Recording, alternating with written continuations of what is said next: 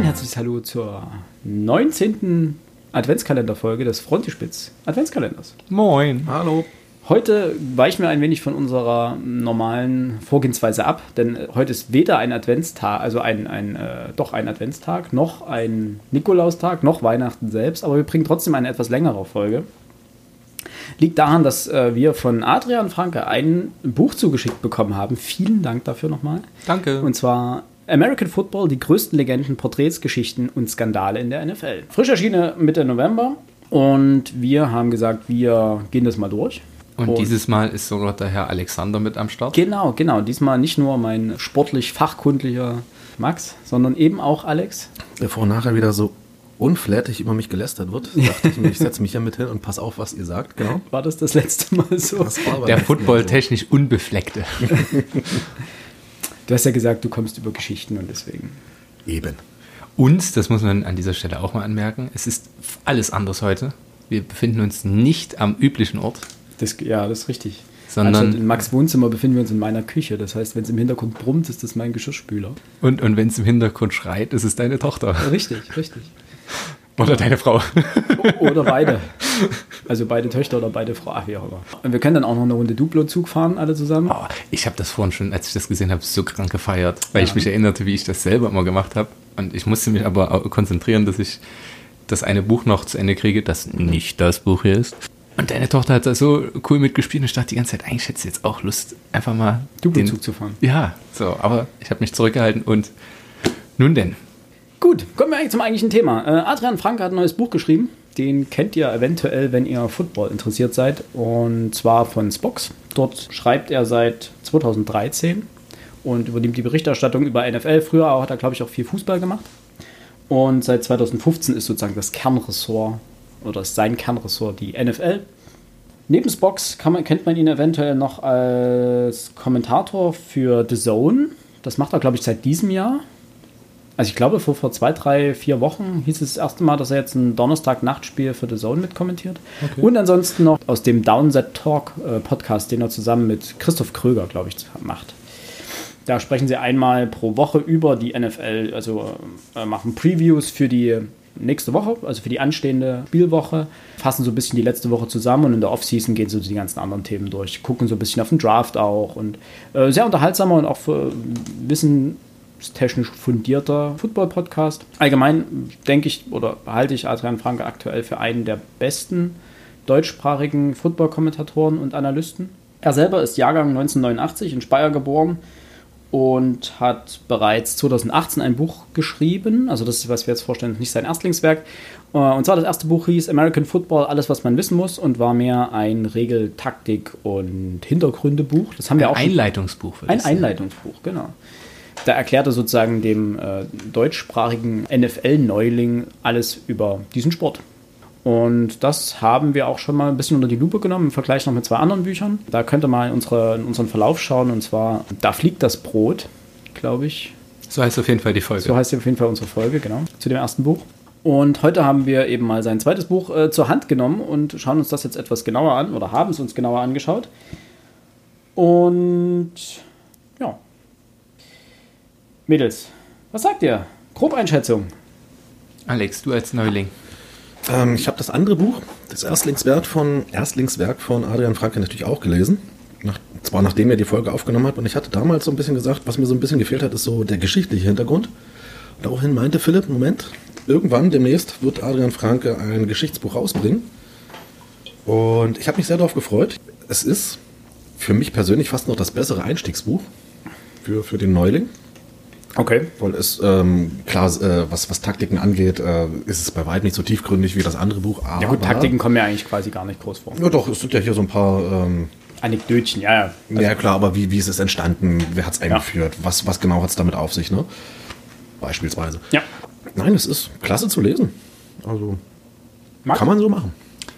Ich würde Alex da sogar in einer Beziehung recht geben. Es macht auf jeden Fall erstmal, über, wenn du über die Geschichte kommst und vor allem über diese, ich sag mal, diese, diese Schlaglichter, ja, diese Spotlights der, der NFL und der AFL, dann schaffst du es mit Menschen, die vielleicht weniger Ahnung davon haben, auch einfach ein bisschen Bock drauf zu machen. Über die Emotionen Ja. zu über die catchen. Emotionen zu catchen, das äh, trifft es ganz gut. Gleichwohl, da muss ich dann wieder differenzierend eingreifen und sagen, ja, aber wenn du das erste Buch, also wenn du gar keine Ahnung hast von Football, ist es schwierig, gewisse Sachen einfach zu verstehen.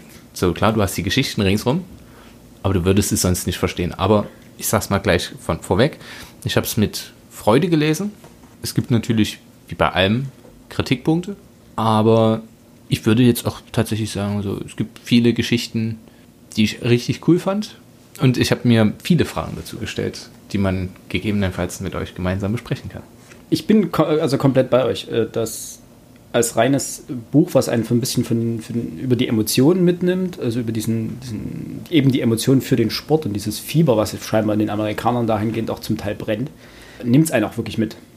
Ähm, wenn man jetzt als kompletter Neuling noch nie was mit der NFL zu tun gehabt, aber man sagt, ich habe Bock auf diesen Sport, man nimmt sich das Buch und dann hat man richtig Lust, ein Spiel zu gucken, du blickst halt nichts. Also du hast, du brauchst dann das andere Buch, was dir einfach die Regeln erklärt oder irgendwie einen Einstieg, um eben da ranzukommen.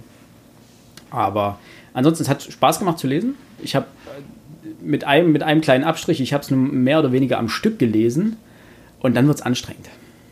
Weil meiner Meinung nach ist das Buch nicht da, wie ein Roman gelesen zu werden, nach dem Motto, ich fange jetzt an, dann lese ich das die Nacht durch, weil es mich so packt.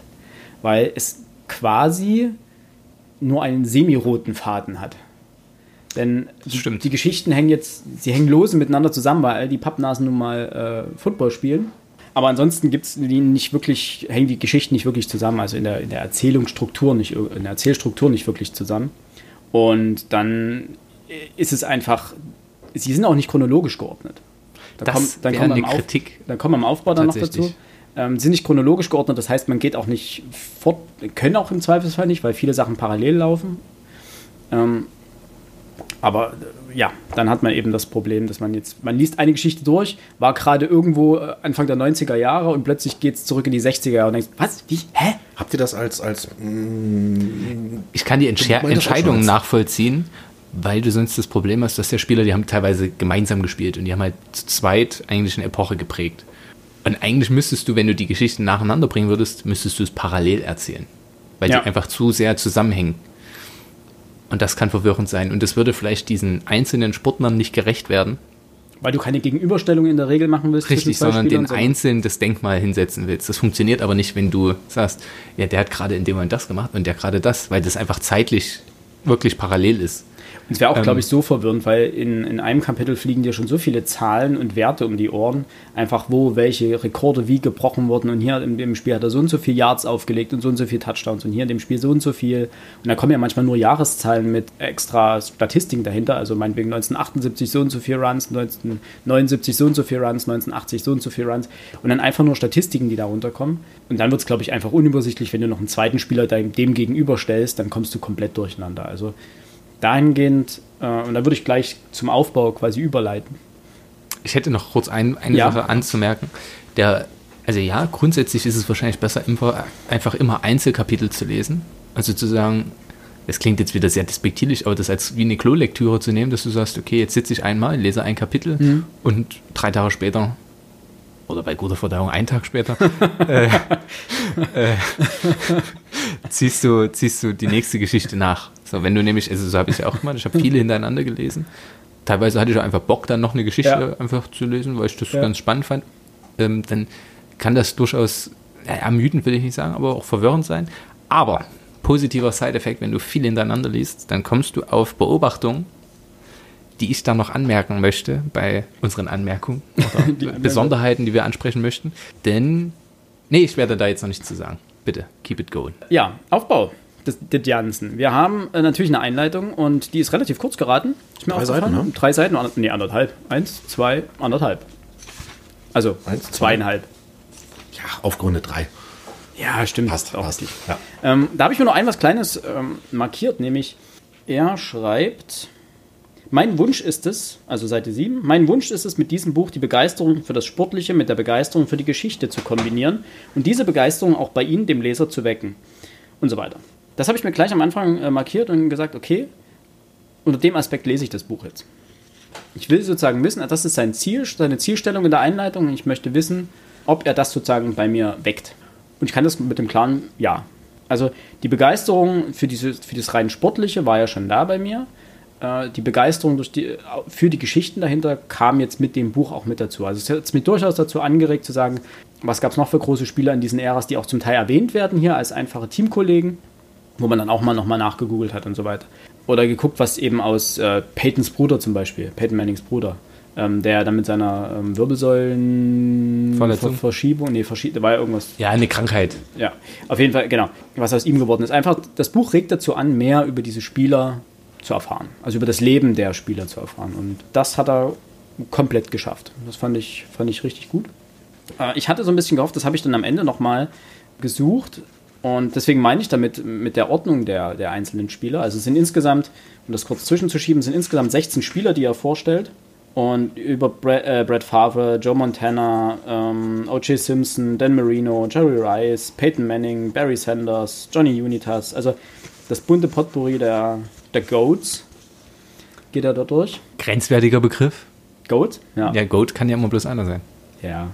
The Greatest Blue. Ja, Oder klar. ja, die, die größten aller Zeiten. Ja, So, genau. Aber dann kannst ja die, die, dann ist, dann wird der Begriff entwertet. ja Schläferz gibt es halt auch. Schlechteste Filme aller Zeiten. Ja, gut, okay. Also, Aber da brauchst du die Filme nicht entwerten, denn die Filme sind ja schon die Schläfer. das ist richtig. Ähm, genau, ich habe nämlich dann, das meinte ich nämlich mit der, mit der chronologischen Ordnung. Ich habe angefangen zu lesen und hatte bei manchen Spielern einfach, also Brad Favre habe ich schon mal gehört, natürlich. Ja, aber ich konnte die alle noch nicht einordnen, rein zeitlich. Ich gucke jetzt seit drei Jahren NFL. Und habe sozusagen mit allem, was vor drei Jahren, also was länger als drei oder vier Jahre her ist, habe ich keinen blassen Schimmer. Oder hatte keinen blassen Schimmer. Wann, also ich konnte sie zeitlich nicht einordnen. Und dann habe ich mit Brad Favre angefangen, ah, aha, okay, dann und dann hat er gespielt. Und dann sprang das plötzlich unglaublich weit zurück.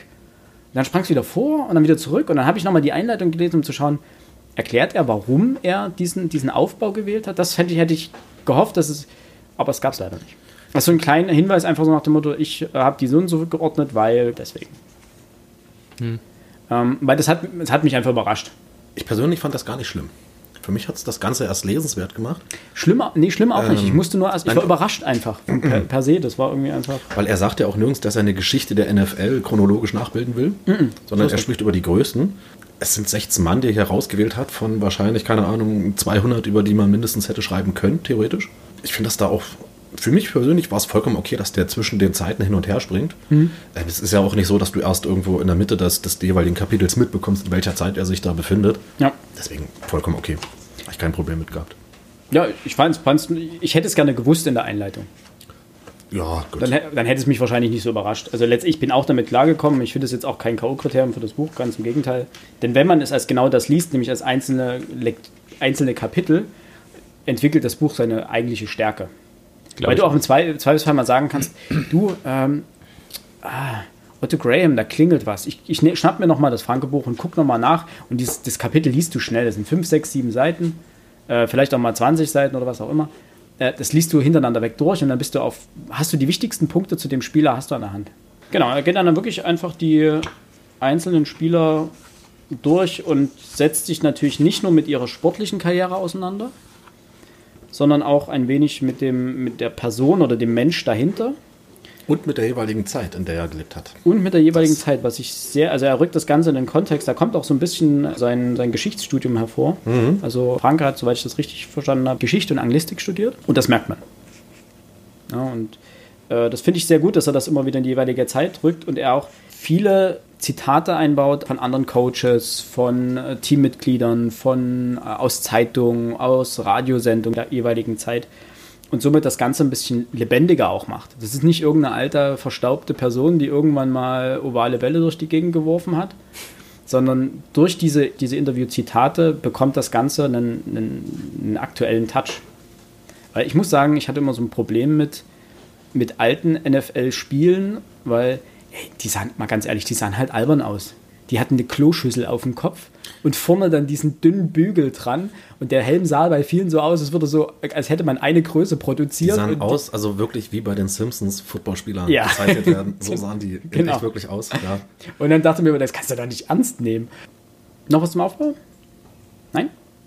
Auffälliges. Also, wir haben jetzt unter der Rubrik Auffälliges sozusagen zusammengefasst, was uns sowohl negativ als auch positiv in dem Buch aufgefallen ist. Äh, uns sind ein paar Schreibfehler aufgefallen. Das ist jetzt nicht so, dass es den Lesefluss stört. Nee, die sind Kleinigkeiten. Das sind, also da ist mal ein N, wird aus einem, aus einem M wird ein N oder äh, da fehlt mal ein Buchstabe hinten oder sonst was. Das ist alles kein Beinbruch. Es ist auch nicht so, dass du pro Seite davon 5, 6, 7 liest. Nein, so viele sind es nicht. Aber es ist schon gehäufter als bei anderen Büchern. Das muss man auch an der Stelle Ja. fairerweise sagen. Nichtsdestoweniger äh, in der zweiten Auflage, die das Buch gegebenenfalls bekommen kann, wird, wie auch immer. Dafür, also soweit ich das wahrgenommen habe, es gab fast in jedem Thalia, lag da ein Exemplar rum. Also äh, da würde ich dann schon sagen, da wird es eine zweite Auflage geben und in der kann man dann sowas gegebenenfalls nochmal überarbeiten. Genau. Ich vermute mal, äh, ich weiß nicht, wie ihr das seht, also ich glaube ja, dass das Buch etwas verfrüht rausgebracht wurde. Du meinst vor dem eigentlichen Termin? Genau, also es steht ja vorne im Impressum steht ja drin, dass 2020 ist das Verlagsjahr. Ja, jetzt haben wir es kurz vor Weihnachten. Ich vermute mal vielleicht, keine Ahnung, dass der Verlag gesagt hat, "Junge, wir schmeißen das jetzt zeitig auf den Markt, dass da einfach nochmal irgendwo ein Lektorat gefehlt hat, um solche Kleinigkeiten zu finden. Es gibt so zwei Möglich, Sachen, die ja. sind etwas schwerwiegender. Wenn dann ähm, Inhaltliche Sachen meinst inhaltliche Sachen. Ich vermute mal, wie, wie Max schon sagte, in der nächsten Auflage, die wird nochmal leicht überarbeitet werden. Das sind jetzt keine schweren Dinge. Also? Nee, allgemein, es gab jetzt nichts irgendwie drin, wo man wirklich gesagt hat, das macht das Buch kaputt oder den Lesefluss Nein, komplett. Also, das nicht. Es war selbst die inhaltlichen Sachen. Der eine, hast du hast du es gerade zur Hand? ähm, genau auf Seite 57. Unten, letzter Absatz. Ähm, Genau, da ändert sich sozusagen weg von der vertikalen Offense hin zu einer vertikalen Offense. Genau. Also da ist zweimal vertikal. Es ist dann klar, aus dem Kontext ergibt sich sozusagen dann. Das beim worum ersten Mal horizontal gemeint ist. Ja, wahrscheinlich. genau. Aber wie lustig wäre es, wenn wir das jetzt auch falsch interpretieren und es wäre eigentlich ganz anders. genau. Nein, aber das sind halt so. Ich kenn, wir kennen das alle Fehler, die dir, du kannst das Buch hundertmal lesen. Es Ja, würde wenn's dir deine Fehler als- sind, findest du du die nicht. findest sie einfach nicht. Ja. Das fällt dir nicht auf und das ist auch völlig, völlig okay. Es passiert. Ja, ich glaube, da müssen wir jetzt nicht weiter drauf eingehen. Nein, es gab ja andere Sachen, die wir positiver wie negativer Natur noch gefunden haben. Ich würde mit was Positivem fortfahren. Ich finde es interessant, das meinte ich vorhin mit, wie es ist cool, das Buch am Stück zu lesen, weil dir sporttypische, aber ich glaube mal in Amerika ist es auch sehr, sehr Ameri Amerikalastige Narrative auffallen. Ich habe mir das dann auf, oh Gott, in welchem, Dan Mar Marino habe ich mir dann das aufgeführt, weil ich mir, das ist, ist mir so oft aufgefallen. Narrative des Erfolgs habe ich es genannt. Widerstände im College. Wogegen musste ein Sportler alles ankämpfen? Talent von Trainer unerkannt. so. Vom Scum zum Star habe ich das dann genannt. Also jemand hat es von ganz unten nach ganz oben geschafft. Auf die unterschiedlichsten Weisen. Also OJ, The Juice, wie Dave Chappelle ihn nennen würde. Jetzt habe ich das ehrlich verstanden, weil der Werbung für den Saft gemacht hat. Wird immer The Juice genannt. Ich habe keine Ahnung gehabt, wo kommt denn das jetzt her? The Juice, äh, der wirklich aus den PJs, aus den Projects, ähm, also den Sozialbauten, sich bis zum Star und in den Knast gearbeitet hat. Der Quarterback als geborener Anführer, gegebenenfalls liegt das auch mit der Position, also hängt das zusammen. Aber der dann auch in der Armee fightet und wer auch immer. Spieler stehen sich selber im Weg. Ist Ja. auch eine klassische, kla- Ja. klassisches Narrativ. Und, mein, äh, gut, das werde ich noch nicht vorwegnehmen, aber einer macht eine, die klassische ähm, Heldenreise. eine Heldenreise will ich es nicht nennen, sondern nach seiner Karriere macht er ja einen Cut und sagt, ich gehe zu Gott oder werde, wende mich wieder eher Gott zu, der alles erreicht hat bis dahin äh, und sagt, der Football ist schön und gut, aber der gibt dir nichts. So, der Football Ja. liebt dich nicht, äh, die Fans lieben dich nicht, sondern sie lieben das, was du tust. Und das fand ich, ich habe ganz komischer Punkt, ich habe Franziskus von Assisi hingeschrieben. äh, schlicht und ergreifend, weil, weil es ja irgendwo diese Askese-Geschichte ist, dieses, ich kehre mich ab von diesem Reichtum. Es gab noch einen anderen, der nach seiner Karriere erstmal abgehauen ist, der seine, seinen Rücktritt per Fax geschickt hat und dann einfach mal nach Europa abgedaddelt ist. Das fand ich, fand ich ganz charmant. Und das fällt halt auf, wenn man diese, dieses Buch am Stück liest. Ja, das stimmt. Dir fällt auf, die Narrative sind immer die gleichen. So, du, du kannst es schaffen, wenn du nur alles tust. Und zu was führt mich dies? Jetzt habe, haue ich ja alle meine Punkte mit einmal raus, aber Alles es gut. funktioniert dann genauso. Ich will ein Buch haben über die, die gescheitert sind. Über die, wo alle gesagt haben, der hat die am Ende die Heisman Trophy gekriegt und der hat es nie geschafft. Der ist immer, weil hier kriegst du das Gefühl mit der Zeit, ja, okay, der hat vielleicht bloß einen fünften bei der Heisman Trophy gemacht. Oder der war, hat, den hatte keiner auf dem Zettel. Aber am Ende ist er doch richtig durch die Decke gegangen. Das ist eine allgemeine Narrative im Sport, ne? Ja, kla klassische Narrative, aber ich liebe, also anders, ich, ich finde diese Abgründe viel spannender. Also das war auch mega spannend, so kein Ding. Nur nach der zehnten Heldengeschichte willst du einen, der scheitert. Du willst, das ist Hast du dann Hast du OJ ja, Simpson, ne? OJ scheitert doch nicht. OJ ist so eine gefeierte Figur. Über OJ wird immer noch gesprochen. Ja, okay, wahrscheinlich hat er jemanden gekillt, aber selbst jetzt werden noch Serien über ihn gedreht. Ja, sein, sein Gerichtsprozess ist aktuell zu sehen im Fernsehen. So, dann, keine Ahnung, er hat selber eine völlig absurde Autobiografie über diesen, das fand ich einen richtig lustigen Fakt.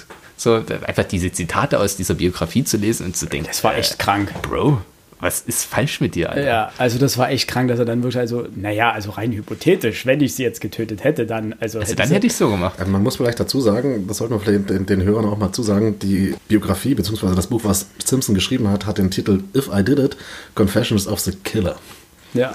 Ähm, Was, wie absurd ist das, wenn du, das ist- du das, das ist ja wirklich, ja. ich glaube, der größte Justizfall der amerikanischen Gegenwartsgeschichte. Für, für alle, die, die ihn nicht kennen und nur kurz umrissen, O.J. Simpson wurde angeklagt, weil er Seine Frau get- seine Frau getötet und haben deren soll. Freund getötet haben soll. Letztendlich wurde er freigesprochen im, im äh, Strafprozess. im Strafprozess, weil die, seine Verteidiger das Ganze als einen Rassismusfall aufgearbeitet haben. Ne? Also, dass man ihnen sozusagen ihm Beweise untergejubelt hätte, die es gar nicht gegeben hätte. Und die Cops haben sich zum Teil auch selber korrumpiert, da so ein bisschen. Also, Klassisches Problem des Reasonable Doubts. ja. Also des vernünftigen Zweifels. Wenn du, die haben, also der, der Punkt, wo sie es, wo sie den Fall gewonnen haben, ist aus meiner Sicht, ohne das jetzt weit auszuführen, wenn du neun Afroamerikaner in eine Jury kriegst gegen einen Afroamerikaner, wirst du, wird er freigesprochen. Und du dann noch einen Polizisten hast, äh, Der- der, der im Zweifelsfall Rassist der, Aussa der Rassist war und der dann am, Ende- an der entscheidenden Stelle die Aussage verweigert und dementsprechend Zweifel sieht. Fertig. man muss sagen, also gerichtstaktisch war das eine Glanzleistung. Ja. Er ist ja dann später in einem Zivilprozess schuldig besprochen worden. Aber für was komplett anderes. nee, Ähm, nein, der nein, ist auch für den Fall Der ist tatsächlich. für, für den Mord ist ja, er ja. schuldig gesprochen worden, aber da er im Strafprozess freigesprochen wurde und man, So ja. man nicht zweimal für dasselbe Verbrechen, Ja. beziehungsweise ich glaube, die Strafe beim, beim, beim zweiten Mal nicht höher sein darf als beim ersten Mal. Er hat, glaube ich, 33 Millionen Strafe gezahlt an die so eine- Familie. Höhe, ne? Ich meine, jetzt sitzt er trotzdem im Knast die nächsten 20 Jahre, wenn ich das richtig in Erinnerung habe, wegen einem Raubüberfall. Wegen einem Nest. Hier ist er ich, schon wieder auf Bewährung draußen. Ist er schon wieder draußen? Ich, ist, Ist- ist auch, wie auch immer. Der Punkt ist, äh, das ist ja keine wirkliche Figur, die völlig gescheitert ist. Naja, also im Sozialleben ist er gescheitert. Ja, aber mir geht es um die Figuren, die im College äh, ganz weit vorne waren, zum Beispiel, und dann an sich selbst gescheitert sind. Die, ist einfach, die einfach dann sich zu Tode gesoffen haben, zum Beispiel. Aber nicht, nicht erst nachdem sie ein Star waren, sondern einfach, die sind nie zum Star geworden. Gut, die kennt ja, vielleicht ja, kaum einer. ja drin, aber gibt es ja schon Ähm, einige Fälle. Ja, ja, klar, aber das sind trotzdem Stars geworden. Ja. So Leute, die es nicht mal mehr zum Star gebracht haben, sondern davor schon in ihrer Entwicklung hängen geblieben sind, Ja. ähm, um dieses Narrativ zu brechen. Das äh, Narrativ vom Wir gewinnen. Ja, Oder du gewinnst, wenn du alles gibst. Und das ist schlicht und ergreifend, also ich erinnere hier erneut daran, ich, wenn man viel am Stück liest, fällt es auf. Und dann ist es auch nicht so, dass es zwingend stört, aber du hast einfach Bock, dass das mal gebrochen wird. Liest du die Geschichten einzeln, du, natürlich freuen wir uns alle über die Heldengeschichten. Aber wir freuen uns auch über Geschichten von Verbrechern, von Versagern, wie auch immer. Ähm, man fühlt sich auch ein bisschen besser. So. Ich finde das sehr interessant. Das ist, der, das ist der eigentliche Punkt. Man will sich selber nicht so scheiße fühlen. Wenn man von den ganzen Leuten hört, die mit harter Arbeit alles äh, schaffen, dann sieht man sich selber und denkt sich, äh. Gut. Äh, Ich finde das sehr interessant, welche Assoziation sich ähm, spätestens im, im Simpson-Kapitel bei dir rausgebildet haben. Ich hatte dort eigentlich mal so eine, dafür eignet sich das Buch wirklich hervorragend ähm, für ganz allgemeine Diskussionen einfach mal. O.J. Simpson ist ja nicht einfach nur wegen des Mordes angeklagt worden, er ist ja vorher schon straffällig geworden, weil er seine Freundin oder was das war, äh, verprügelt hat. Ja, war mehrere Mal schon. Also irgendwie Genau. innerhalb von drei Jahren waren die irgendwie achtmal da oder so, die Polizei wegen häuslicher Gewalt. Das war Und da wollte ich euch mal fragen, ähm, diese Gewalt von Footballspielern zu Hause gegenüber meistens äh, Ehefrauen, na klar. Ähm, ist das typisch für den amerikanischen Football? Locken, lockt der amerikanische Football mit seinem Macho-Getue, wie man es häufig dann eben auch während der Spiele sieht, lockt das solche Leute an? Eure Meinung? Äh, würde ich persönlich folgendes sagen. Also du hast ja auch den Brown, Ray Brown oder so. Jim Brown meinst du? Jim Brown meine ich, ähm, der ja auch dann Vorzeige, eine Vorzeige, der aber auch gewalttätig gegenüber Frauen war und wie er seine Frau behandelt hat, war auch grässlich. Ich glaube nicht, dass das, dass der Football dafür prädestiniert ist. Etwas anderes macht es dazu. Der Football ist wie kein anderer Sport Gesellschaftsschichten vereinend und übergreifend. Und wenn du Jungs hast, die wirklich ja, so hart muss man sagen, eigentlich aus der Gosse kommen. Das ist nämlich, das ist, äh, das, das taucht auch immer, immer mal wieder auf, dieses, das hast du von ganz unten sich nach ganz oben arbeiten. Ja. Dann ist es ganz normal. Also schlicht und ergreifend, ich glaube, es sind im American Football mehr Jungs aus der Unterschicht zugange, als es im Baseball zum Beispiel der Fall ist. Okay. Wäre jetzt meine These. Müsste man, ich bin kein Soziologe, sorry, aber das wäre mal interessant nachzuvollziehen. Und äh, theoretisch in der NBA könnte ich mir das genauso vorstellen, dass es da ähnliche äh, Faktoren gibt. Dennis Rodman? Die andere Frage ist, ja. ist es einfach eine, Menge, eine Mengensache? Du ja, hast gut, du 32 hast Teams. Klar. Und pro Team 52, nee, 53. Und dann hast du einfach eine, eine, eine kritische Menge an Personen, an Männern, die einen sehr physischen Sport spielen. Und die Frage ist, hast du dann einfach per se, hättest du auch bei, bei einer gleichen Anzahl von anderen Männern aus allen Schichten genau das gleiche Problem. Du könntest das ja? gleiche Ding ja aufmachen, guckst in der Army, wie viele ihre Frauen dann, nachdem sie im Krieg waren oder während sie einfach in der Army waren. Ja, du nimmst du aus einer Masse von 800 Männern, äh, die bei der Army sind, die bei, beim Football sind, die bei, aus der NBA sind, die aus der MLB sind. Und du wirst wahrscheinlich überall auf die gleichen Und die Frage Werte ist, hast du den gleichen Wert dann unten drunter? Also hast du dort die gleichen ja, es gibt die Fälle und es gibt die Fälle viel zu oft. Wie viele sind es denn nun wirklich? Also du hörst die gleichen Namen immer wieder. Tyreek Hill war jetzt, glaube ich, einer der prominenteren der letzten. Das könnte sein, ja. Der ja auch suspendiert wurde eine Zeit lang und da gab es ja eine Frage, hat er geschlagen, hat er getreten, hat er gemacht, hat er getan. Äh, das kommt ja immer mal wieder auf. Aber es ist jetzt nicht so, dass du in jedem Team so fünf, sechs Leute hast, wo es heißt, uh, da werden... Die NFL ist ja auch darauf bedacht, dass sowas... Äh und dass die Frage nicht ans Licht kommt oder nichts passiert. Leute, ja, dass die Weil Leute es gab halt ja auch einige Fälle hier, wo durchaus durchblicken. Sportfreund Manning, in dem er halt, hat nicht seine Frau geschlagen, aber. Nee, aber der hat tatsächlich, äh, äh, in MeToo wäre er jetzt gegangen worden. Ja. Äh, wo durchaus das Team durchaus zu vertuschen wusste, was der eigene Superstar gemacht hat. War ja auch mit der Drogensucht von. Genau, das, das ist, wäre nämlich die zweite Sache. Ja. Ähm, also diese gefallenen Helden oder, oder nicht gefallene Helden, sondern Helden mit menschlichen Makeln. Oh, das ist schön. Ja, menschliche Marke. Also ich wollte ich wollt das einmal mal so in den Raum werfen. Ich wusste nicht, dass jetzt hier sich so eine äh, Diskussion daraus entwickelt. Ich entschuldige mich dafür. Das fiel mir halt bloß spätestens im Simpson-Kapitel auf. Habt ihr noch weitere auffällige Dinge oder Auffäll Auffälligkeit? Du bist komplett durch, Mann? Ich habe natürlich ganz viele Zettel da drin. Ist, beispielsweise gab es an einer Stelle das Drogen, die Drogenaussagen fand ich spannend. Rassismus in Columbia fand ich cool. Was ich am dämlichsten, also da ist mir wieder aufgefallen, warum ich nicht bei der Army war. Weil ich solche Riten einfach völlig. Aber mit dem Rücken? Ja, war diese das, äh, Initiationsriten sind das, ja ähm, völlig, ich kann es dir sagen, ich habe natürlich ein Zettelchen reingeklebt. Bart Star, genau. den man eigentlich auch damit seine Karriere ein bisschen zer, zer, ja. zerlegt hat. Ja. War, war, das Army? Ich dachte, das war ein College-Initiationsritus. Ach nein. Äh, es ist tatsächlich ein Initiationsritus von Studenten. Ja. Nichts mit Army am Hut selbst das finde ich gleich noch dümmer. So, also generell diese, diese, das ist ja eine amerikanische Sache mit diesen Verbindungen und, und wir sind Alpha, ja. Beta, Gamma. Ja, und diesen Initiationsriten sozusagen. Wenn man dazugehören will, muss man irgendwie ja, also einen Ritus durchleben. Das hat sich mir nie erschlossen. In dem Fall überleben. Und er hat sozusagen das sogenannte Paddling überstanden. Und dabei stellten sich die, ich zitiere jetzt mal auf Seite 139, Dabei stellten sich die anderen Spieler nacheinander auf. Jeder hatte einen Holzpaddel mit Löchern darin in der Hand und damit schlug jeder nacheinander kräftig zu, bis, wie Cherry erst Jahre später AL erzählte, Barts Rücken enorm rohen Fleisch, Fleisch glich. Ja, normal, Stück, ne? Ja, normal halt. Wo man dann sagt, habt ihr sie noch alle? Was ist denn, was ist denn daran geiles Re Initiations... Ja, einfach anderen Schmerzen Ritual. zufügen. Also ich kann jetzt eine Mutprobe oder sowas. Ja, die übertreibst du dann in der Regel mit ja, den, mit den aber warum denn? Das, weißt du, was, das hat mich an, an Spießrutenläufe in der preußischen Armee erinnert. Aber ich finde, er schafft es sehr gut, die, diese ganzen Facetten auch nach vorne zu bringen. Ja, und die machen ja auch Spaß. Also was macht ein Buch dann spannend oder was macht Geschichten spannend? Es ist schön und gut, wenn du Leute hast, die sind einfach überall perfekt. So Superman. Also langweilig. Was lame. So, du willst doch, willst doch auch die Schwächen sehen. Du willst das sehen. Also die reine Heldengeschichte ist einfach langweilig. So, und es sind diese, diese Ambiguitäten, äh, mit denen man einfach leben muss. Und man kann ja zu, über Jim Brown trotzdem sagen, großartiger Footballer. Man kann auch über OJ sagen, er ist ein großartiger Footballer. Und auch das macht er relativ klug, äh, denn er lässt dort jemand zu Wort kommen, der halt auch sagt, äh, ist eine, einer der besten Footballer, die wir hatten. Aber menschlich gesehen.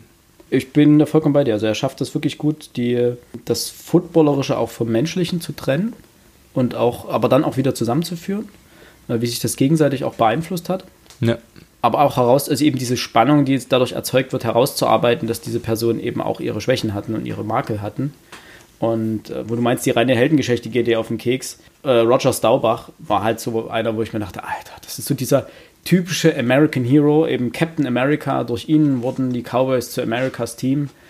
Und ich dachte mir, ja, er hat bei der Navy gespielt und dann hat er sein ähm, Vietnam-Zitat gebracht, weil er wo er meinte so, ja, Vietnam hat einen sehr schlechten Stand äh, zu Hause sozusagen oder beim Volk, aber wir mussten das für unser Land tun und so weiter. Ich dachte, Alter, Patriotismus triefte aus jeder Pore. Ja, aber das ist ja etwas, was der also was jetzt meine persönliche Einstellung oder mein, mein Glaube, wie Amerika ist, der ja noch nie in Amerika war, das ist halt Amerika.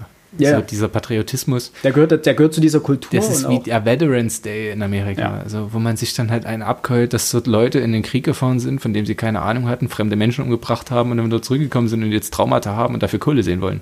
und nichts bekommen. So, jetzt habe ich das natürlich sehr negativ ausgedrückt, aber ich habe halt zu Krieg generell eine negative Einstellung und zur Armee auch. So, Ja. Es ist also für uns als Deutsche generell schwierig nachzuvollziehen, was das denn jetzt soll. Und das relativiert Franke ja auch. Der sagt ja auch am Anfang, ähm, es ist schwer für uns als Europäer bzw. als Deutsche nachzuvollziehen, diesen enormen Patriotismus und diese Verbindung auch zur Armee. Und er sagt ja auch, dass es in gewissermaßen Widerspruch gibt, dass die eigene Armee so hoch im Kurs steht und Veteranen aber so dreckig behandelt werden. Die werden, Soldaten werden verheizt irgendwo, kommen dann wieder, haben vielleicht die Hälfte ihrer Gliedmaßen irgendwo auf der anderen Seite des Erdballs gelassen und sind dann obdachlos und kriechen hier durch die Gegend und betteln um ein paar Cent. Ja, vor allem äh, auch die psychischen Folgen, die ja dann immer wieder dazu Ja. führen. Da gab es mal im Zei in der Zeit einen grandiosen, eine grandiose Reportage, wo einfach auch so viele, die an Depressionen erkranken und dann einfach für ihre Familie nicht mehr tragbar sind Ja. äh, und dann auch zu Gewaltverbrechen neigen, weil sie einfach mit der Welt nicht mehr zurechtkommen, weil Afghanistan eben doch ein bisschen anders ist als San Francisco. So, um das kurz abzuschließen. Alex, Ja. hast du noch was? Du hattest noch was, ich weiß es, weil du vor uns das schon angedeutet hast. Oh, ich wollte das, ja, wir haben gerade drüber gesprochen. Ich, ähm, und zwar im Kapitel über Jim Brown. Mhm. Ähm, also erstmal, was mir aufgefallen ist, ähm, die Cleveland Browns. In diesem Kapitel kommt unglaublich viel der Name Brown vor. Ob das die Cleveland Browns sind, ob das der Coach, und wie gesagt gleich nochmal, Paul Brown ist, ob das der Spieler Jim Brown ist. Das, das hatte ich, damit hatte ich zwischenzeitlich Probleme, weil er dann meistens ähm, Nur noch auch- Brown gesagt hat. Genau, bei der wiederholten Nennung einfach nur noch Brown sagt und ich dann kurz gucke, so, welcher Brown war das jetzt? Aber das, das ist ja allgemein ein sehr gängiger Name, du bist einfach komplett verloren dann zum Teil. Und da würde ich jetzt aber nochmal ganz schnell in das Kapitel von Otto Graham umspringen wollen, auf Seite 78. Als nämlich Paul Brown, war er das, der Coach bei Cleveland war. Ja, Ich habe keine Ahnung, das wird hier in dem Kapitel, ähm, es wird nur gesagt, dass nachdem der Name Cleveland Panthers, glaube ich, war das, ja, ähm, dass der von Brown abgelehnt wurde, hat man den Namen dem Team Cleveland Browns gegeben. Ist das Team nur nach dem Coach Brown benannt worden oder nicht? hätte ich jetzt gesagt, ja. Würdet ihr so Also das Ja, hat sich gut, für mich so gut. gelesen, ja. Na, eben nicht. Eben nicht. Für mich hat sich das überhaupt nicht so gelesen. Also ich hätte schon gesagt, dass es sich hier um ihn handelt, weil er war ja auch der Aufbauer. Also das fand ich schon, da habe ich das direkt so verstanden, das ist nach dem Herrn, Herrn Braun. Alles gut. Der Rasierer auch macht. Ne? Ja. Genau. Also wenn wir da falsch liegen sollten, bitte korrigiert uns. Ähm, Ja, genau. Nein, ähm, was mich im Kapitel über Jim Brown so ein bisschen, sagen wir mal, was mir ein bisschen sauer aufgestoßen ist, ist der Umgang von Adrian Franke mit dem Vietnamkrieg. Beziehungsweise eigentlich dort mit den, mit den Cleveland Browns. Äh, man muss wissen, Cassius Clay, also Muhammad Ali, hat ähm, seinen Militärdienst ähm, während des Vietnamkriegs abgelehnt. Hat gesagt, kein Vietcong, äh, kein Vietcong, kein Vietnameser hat mich je Neger genannt. Kein Vietnameser hat mir jemals was getan. Warum soll ich gegen die kämpfen? Ähm, darauf schreibt er ja auch. Ne? schreibt er ja auch. Genau, steht alles soweit drin. Ähm, Muhammad Ali ist dann, durfte dann halt nicht mehr auftreten, durfte nicht mehr boxen, hat seine Titel verloren, etc. etc. Jedenfalls gab es 1967 dann in Cleveland ein Treffen unter anderem von Jim Brown, von, ähm, oh Gott, wie hieß der, der, der Basketballspieler gleich noch? Karim Abdul-Jabbar. Genau, und ähm, noch eine ganze Menge mehr Sportlern und anderen äh, wichtigen Leuten aus der damaligen Zeit, die sich in Cleveland, wie gesagt, getroffen haben mit Muhammad Ali und man wollte Muhammad Ali ähm, dazu überreden, dass er doch nach Vietnam gehen sollte, beziehungsweise man hat ihm dann auch angeboten, Mensch, tu doch einfach so, als wenn du in die Armee eintrittst, du machst ein paar Schaukämpfe, kriegst dein Geld, ne, zack, darfst weiterboxen, alle, alle, alles gut. Muhammad Ali hat das abgelehnt, wollte er nicht machen. Jedenfalls schreibt er dazu, warum in Cleveland? Und weil Cleveland die Heimat von Jim Brown war. Das ist viel zu wenig. In den 60er Jahren bewegen wir uns dort wirklich in der Zeit, in der der Vietnamkrieg eskalierte. Seit 1964 waren die Amerikaner offiziell Kriegsteilnehmer. Die sind seit Ende der 50er Jahren, waren die schon in Vietnam gewesen. Seit 1964 offiziell Kriegsteilnehmer gewesen. Und wir haben dort ähm, eine Phase, in der, obwohl Schwarze nur 11% der Bevölkerung ausmachten, waren über 40% der Soldaten in Vietnam Schwarze gewesen. Die Weißen, die Bessergestellten, konnten sich rauskaufen. Die Schwarzen, die häufig aus den unteren Schichten stammten, die hatten kein Geld, die wurden eingezogen. Spätestens als das Militär immer mehr Leute brauchte. Und Muhammad Ali war jemand, der gesagt hat, nein, mit mir nicht. Ich mache den Scheiß nicht mit. Warum? Vietnam, Vietnam hat mir nichts getan. Ja, und warum dann Cleveland? Also warum ist das so äh, von so einer großen Bewandtnis? Weil Cleveland äh, zu der Zeit eines das dominierende schwarze Team war in der NFL. Ah, okay. Ähm, das ist. Man Wie hast du das vorhin genannt? Das war ein. Die sind, ohne es zu wollen, sind die für die Rechte der Schwarzen sind die eingetreten. Das war ein erfolgreiches schwarzes Team gewesen. Größtenteils schwarz oder komplett schwarz? Nee, nee, größtenteils schwarz. Es hat auch vorher hat es natürlich schon erfolgreiche schwarze Spieler gegeben, aber in der Form, mit dem Erfolg wie Cleveland in dieser Zeit, das äh, eben war, das, das kann man hier ruhig rausarbeiten. Beziehungsweise sollte man da auch vielleicht unbedingt in den Vordergrund mitstellen. Ja, vor allem, weil es vordergründig auch was mit der NFL zu tun hat. Genau. Dass es sozusagen genau. nicht nur genommen wurde, weil es seine Heimat war, sondern genau. dass nicht, Cleveland auch einfach einen sehr, sehr entscheidenden ähm, Standpunkt in der schwarzen Bewegung eingenommen hat genau. und in dem Widerstand. Ja. Genau. Weil sonst hätte ich dir jetzt gesagt, ähm, also das hatte, war das Argument, das ich mir gegen dich äh, zurechtgelegt hatte. Okay, ja. Äh, wäre gewesen. Mir wäre es jetzt nicht aufgefallen. Schlicht und ergreifend, weil für mich diese, du bist amerikanische Geschichte ist deine Geschichte. Ja, ja. So, du kennst dich da aus. Die amerikanische Geschichte ist für mich eine Geschichte der Kriege, die man unangemessenerweise geführt hat. Und man hat eigene Konflikte dafür versucht zu überspielen. Das, das, das ist für mich ausreichend. Und du musst dir die Frage stellen, inwieweit interessiert das den Leser? Jetzt hast du ja, aber okay. völlig recht, wenn du sagst, es ist ja NFL bezogen die Begründung, die du lieferst. Und dann würde ich schon sagen, dass du, also dass es sinnvoll gewesen wäre, das anzubringen. Vor allem die Rolle der, der Cleveland Browns genau, im Vergleich zu den anderen Teams. Innerhalb äh, der, der großen Bürgerrechtsbewegung waren die Cleveland Browns, ob sie das absichtlich waren oder nicht absichtlich, aber die waren wirklich ein fester, waren ein großer Bestandteil und mit Jim Brown, einem schwarzen Spieler, ein Megastar, fast schon seiner Zeit. Das ist wichtig. Und das war der okay. Grund, warum äh, in Cleveland gespielt worden. Nicht, weil Jim Brown dort war, sondern weil das gesamte Team ein ja, afroamerikanisch gemischtrassiges, keine Ahnung, Team war, was unglaublich erfolgreich war. Da hättest du einfach noch einen Absatz mehr dazu. Ja, das, das, kann man ruhig, das kann man ruhig erwähnen. Ne? Äh, du hast irgendwas von einer Netflix-Serie erzählt, die dahingehend irgendwie. Genau, ähm, Ken Burns. Ähm, weiß ich nicht, ob, man, ob der jetzt bekannt ist. Der hat vor einigen Jahren hat er über den amerikanischen Bürgerkrieg mal eine Dokumentation gedreht. Der hat jetzt vor einigen Jahren eine neue Serie über den Vietnamkrieg Vietnam War, ne? Genau. Gibt es nur auf Englisch. Gibt es nur weiß, auf ne? Englisch, allerdings mit deutschen Untertiteln. Mhm. Ähm, auf Netflix. Zehn Folgen, glaube ich, die jeweils etwas mehr als eine Stunde gehen. Also das ist ein richtiger Bummer. Ist aber höchstgradig spannend und in einer der Folgen wird eben dieses Kapitel um Cleveland, um ähm, Muhammad Ali besprochen. Kann man mal reingucken. Ziemlich interessant. Wenn ich es nicht vergesse, ich schreibe es mir gleich mal auf, dann packe ich das nämlich in die Show Notes. 2017 erschien ab 16 freigegeben Vietnam, eine bahnbrechende Dokumentation von Ken Burns und Lynn Novick. Was, 2000? 2017. Eine Staffel, du hast recht, oh nee, tatsächlich, eine Stunde, zwischen einer Stunde 20 und zwei Stunden liegen die meisten Folgen. Zwei Stunden sogar, okay. Ich pack's direkt mal auf meine Liste. Mach das mal. So wie die anderen 10.000 Serien, die ich noch gucken muss.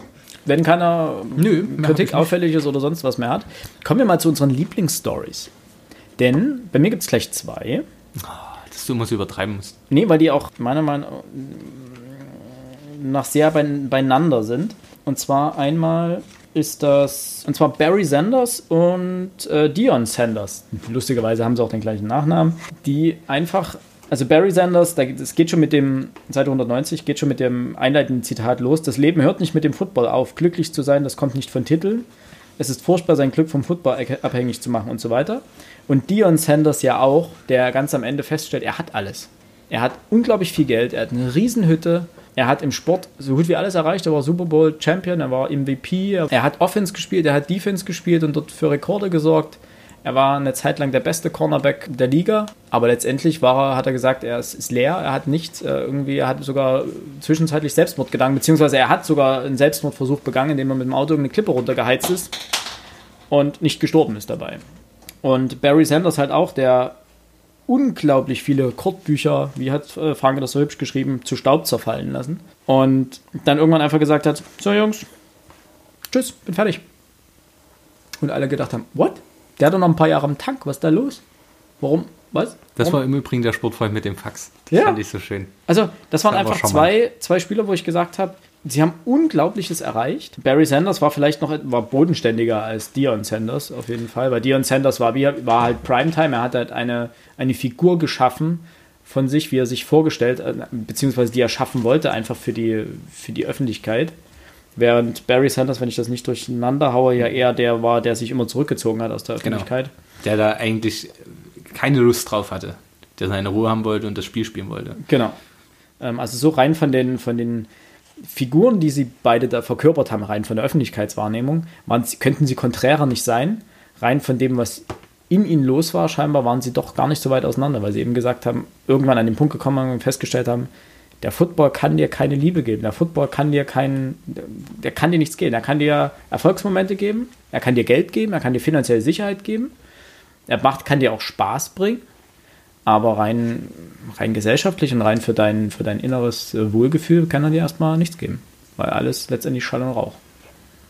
Fand ich gut. Also das waren so wirklich mal die beiden Geschichten, die mich so mit am meisten bewegt haben. Und die größte Heldengeschichte war eigentlich Brett Favre. War halt auch die Einstiegsgeschichte. Und da fand ich einfach nur geil, das war halt so ein Sekt- oder Selters-Typ. Ne? ja. Halt so einfach der Typ so, ja, scheiß drauf, hau ich raus, hau ich raus.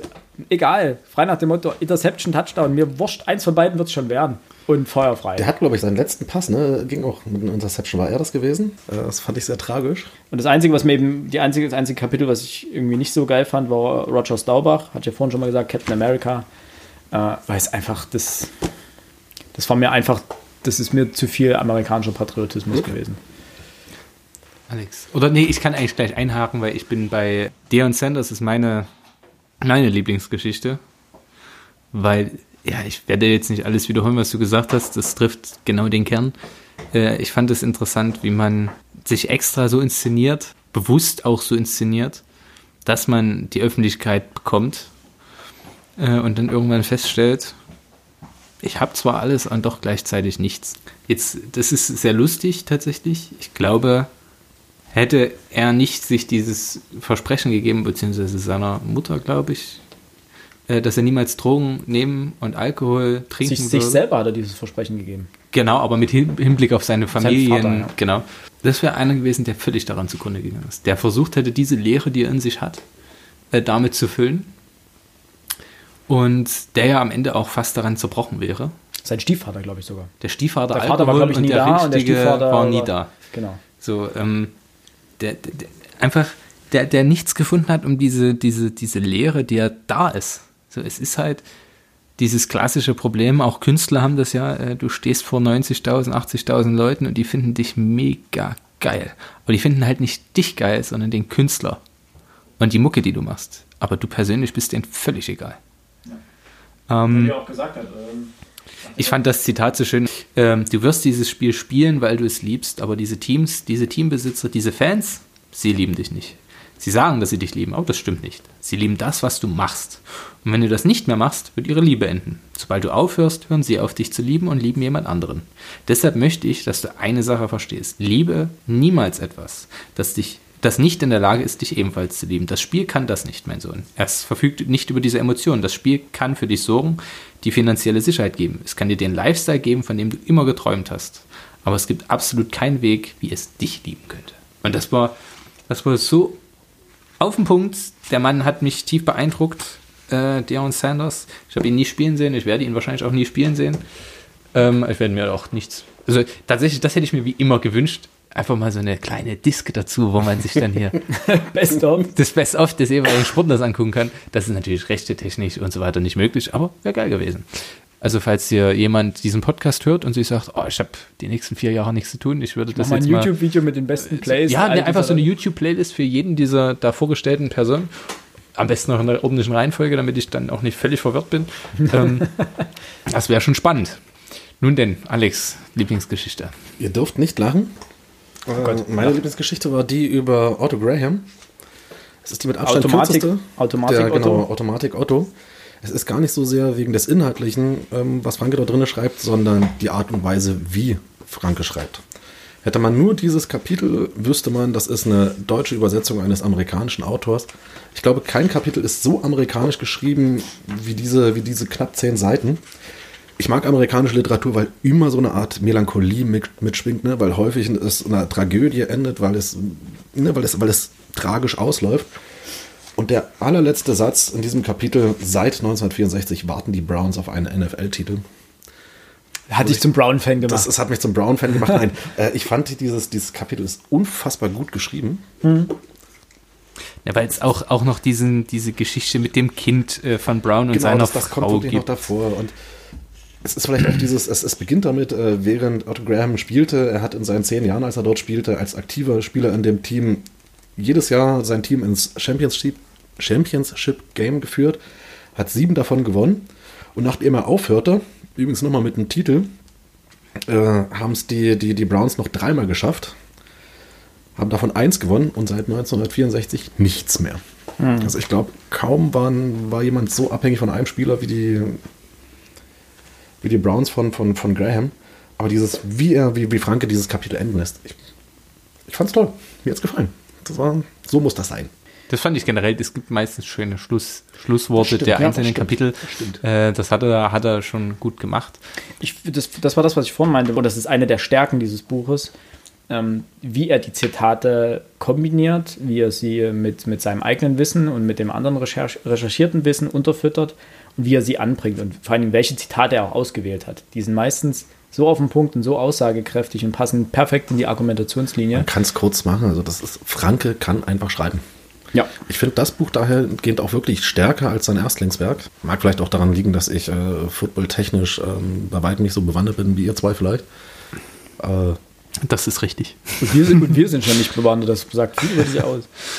äh, nein, tolles Buch. Gut, das erste Buch war ja auch mehr eine Aneinanderreihung von Regeln und Techniken und, und Taktiken Ja. und so weiter. Da ist halt nicht viel äh, daran geht. Letzter Punkt, ja. vom, bevor wir zum Fazit kommen. Unsere Wünsche für die zweite Auflage. Dachte ich mir war ganz nett, denn ich habe äh, einen Punkt, den ich gerne gesehen hätte. Ja. Und zwar jedes Mal, wenn ich eine Geschichte angefangen habe, weil mir haben zum Teil die Namen halt nichts gesagt. Ja, klar, ein Brad, ein Brad Favre kennt man, aber wie er auch hinten schreibt, ne, den Namen Joe Montana haben die allermeisten zumindest schon einmal gehört, Brad Favre und so weiter. Dann gibt es aber auch Joe Namath. Äh, aha, wer ist das? Einfach eine Zeit dahinter, wann er aktiv gespielt hat Mhm. und was er gespielt hat. Ich habe zum Teil echt gedacht, bei vielen, du kommst immer relativ weit, wenn du erstmal davon ausgehst, dass es ein Quarterback ist, weil die meisten sind immer aber einfach so, zu, oder meinetwegen am Anfang oder am Ende des Kapitels oder am Ende des Buches eine Kurzauflistung, wer, wann er gespielt hat, vielleicht Lebenszeiten noch, was er gespielt hat Und die bei, welch, und bei welchem Team. Die Statistiken noch nicht mal ja, einfach so eine kleine Tabelle dorthin krachen, dann ist gut. Äh, ja, eben genau so was ganz Kurzes, damit man einfach einen Überblick hat, weil ich habe teilweise so ein halbes Kapitel gebraucht, um zu überlegen, ja, was war da jetzt? Mhm. Ich finde es auch teilweise genau auch für die Geschichten zur Einordnung besser, um zu wissen, was er denn gespielt hat. Ja. Denn ein Quarterback, der gut gespielt hat, hat es vielleicht leichter als ein, keine Ahnung, äh, Guter, guter Defense. Cornerback oder, Oder, guter ja. Linebacker oder sowas. Weil einfach die, die Rolle per se wichtiger ist und dementsprechend man dahingehend eher auffällt als einer von vielen Linemen oder was auch immer. Genau, ansonsten hatten wir ja gesagt, diese kleinen Fehlerchen, die sich eingeschlichen haben, könnte man korrigieren. Alex würde sich jetzt wahrscheinlich, würde jetzt anmerken, dass dieses, dieser Einschub zum, zu Cassius Clay Ja, das, noch kommt. Ähm, was ich viel, was ich mir viel mehr wünschen würde, ähm, für mich ist es ein ziemlich gutes Einführungsbuch. Das hatte ich ja schon gesagt. Was mir dann natürlich noch fehlt, sind hinten wieder so eine Art Glossar. Es gab so, so eine Handvoll an Begriffen, wo ich dann wirklich da stand und mir dachte, okay, das ging gleich schon in der, in der Einleitung übrigens los, auf Seite 7, wo er schreibt, und wieso trat Barry Sanders als einer der größten Running Backs aller Zeiten lange vor dem Ende seiner Prime zurück? Was ist seine Prime? Seine Bestphase. Ja, okay. Das ist, Das ist, das ist, gut, das Amerikanische, ja klar. Aber Ja. wenn du, wenn du das, wenn du nicht mit nichts mit dem amerikanischen Sport am, am Hut Hut hast, hast. wirst du nicht sagen, hier wird keiner im Fußball sagen, ja, Lewandowski in seiner Prime. Das sagt hier halt keiner, nee. glaube ich. Du, das, Also, das Einzige, was du sagst, ist, er hat seinen Zenit irgendwann überschritten. Genau. So, aber das ist die Das ist einzige einfach- Phrase, die wir hier dazu Genau. prägen. Ja. Dann mache ich mal noch ein zweites Beispiel auf Seite 21, ganz unten geht's los. Heroic oder Heroic ging davon aus, dass Tolliver die Nummer 3 sein würde. Noch vor dem zweiten Saisonspiel änderte Glanville die Depth Chart. Was ist das denn? Depth Chart ist der, der Chart, der angibt, wer die äh, Startspieler sind und wer noch die Erst- und die Zweitspieler sind dahinter. Okay. Also du hast auf Linebacker den und den und dahinter gibt es als Backup den und den und den und den. Das ist der Depth Chart. Und vielleicht noch als abschließendes Beispiel, ähm, kein Fachbegriff, sondern die Fighting Irish gewannen die noch ausstehenden neun Spiele allesamt, schlugen Texas im Cotton Bowl. Was ist der Cotton Bowl? Ja.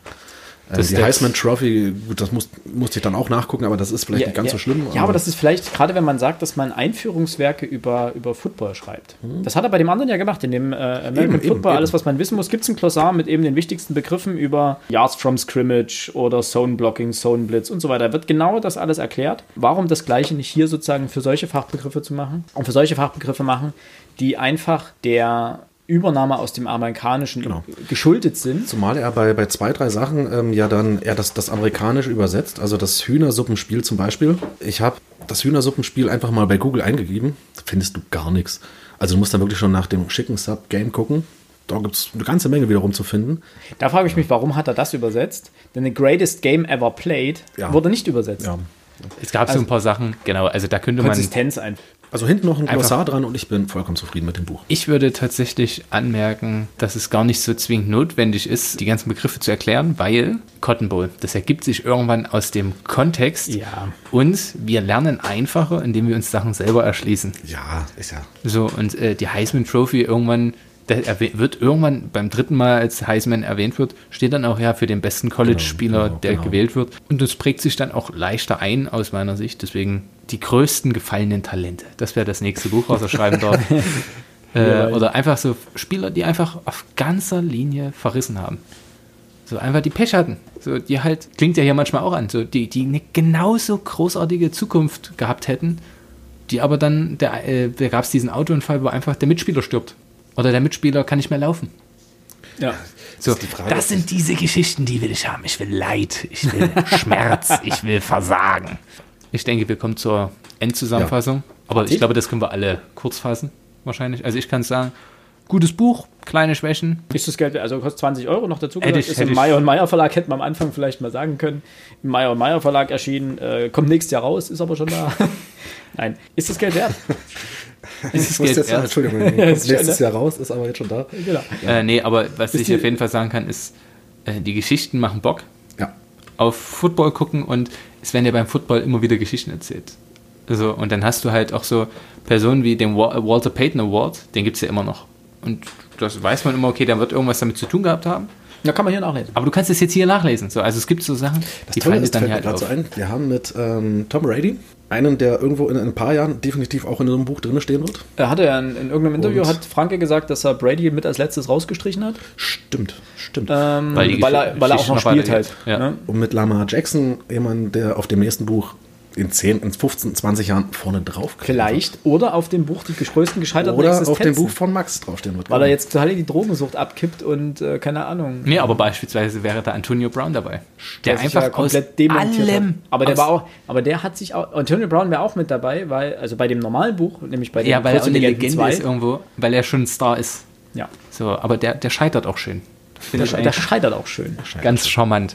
Nun Okay. denn, wir sind alle zufrieden. Ja. Ist auch was, wo man immer wieder mal reinschauen kann und nochmal nachlesen kann. Safe. Hat mir eigentlich gesagt, wie viele Seiten es hat. Also es ist mit 320. 300, 320 Seiten. Wir haben auch die Grundlagen dünn. vergessen. Ja, super. Ja, Ja, Fakte, Grundlagen. Read the, Book. read the stories. Er hat ja auch geschrieben, Statistiken vergehen, Geschichten bleiben. Das merkt man aber auch. ein schönes Schluss. Der American Football Sport liebt Statistiken und wirft sie dir in jeden sich bindenden Moment Genau, er liebt. Statistiken, aber er lebt von den Geschichten, weil er hat, das schreibt er auch am Anfang, die Legenden, also diese Geschichten um die Spieler sind die Gründe, warum man Fan von einem Team wird. Punkt. Amen. Einen schönen 19. 19. Dezember. Das Dezember. habe ich abgelesen. Macht's gut. Ciao. Ciao.